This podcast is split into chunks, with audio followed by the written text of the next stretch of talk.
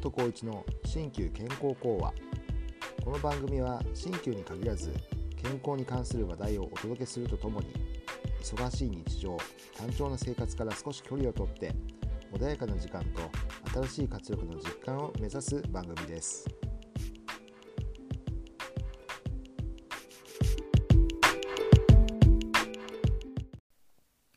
こんにちは。鍼灸師の松本浩一です。今回は風に負けないと題してお話ししたいと思います。風は万病のもとと言いますが怖いとばかりも言っていられません。風邪の原因は主にウイルスです。複数のウイルスが鼻の奥や喉に侵入し炎症反応を起こします。薬は風邪の原因となるウイルスに対して何もできません。咳や喉の痛みといった風邪の諸症状を抑えるために存在します。諸症状を抑えることで本人の体力を落とさないという理屈からすれば薬は有効だという主張もあります。しかしながら結局は原因となるウイルスは人間本来に備わっている免疫機能によって退治されます。ですので風邪に負けない方法はいくつか考えられます。一つ目はウイルスを増やさない。風邪のウイルスの多くは気温15度から18度以下の環境を好んで活発に活動を始めます。また湿度40%以下になると咳やくしゃみで放たれたウイルスは30分も空気中を漂うといいます。温度と湿度に注意が必要となる理由がここにあります。2つ目はウイルスを体内に入れない。咳があるなしにかかわらずマスクは有効です。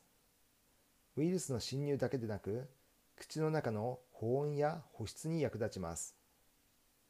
また多くのウイルスは手で触れたものがやがて口の中に入ってきます。ですから手洗いは徹底することが大切です。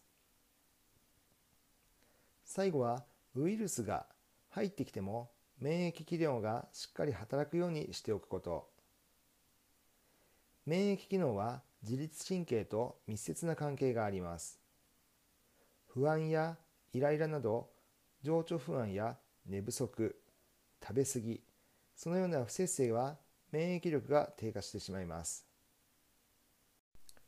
心を穏やかに過ごすことと不節制に注意することは風邪をひかないためにも大切な心がけです。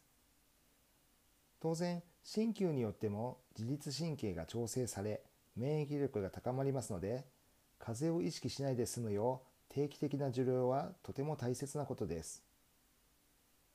風邪を恐れる必要はないのですが普段からの心がけによって辛い思いをしなくて済むのですから今一度風邪の予防について確認してみてはいかがでしょうか。今回は風に負けないと題してお話ししました。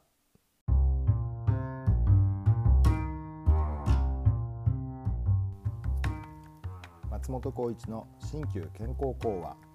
鍼灸師の松本浩一がお送りしました。松本浩一 .com では鍼灸や生き方稼ぎ方学び方など東洋思想をベースに様々なトピックをご紹介しています。ぜひご覧いただけたら幸いです。検索で全てカタカナ松本浩一 .com でお待ちしております。それではまた次回お会いしましょう。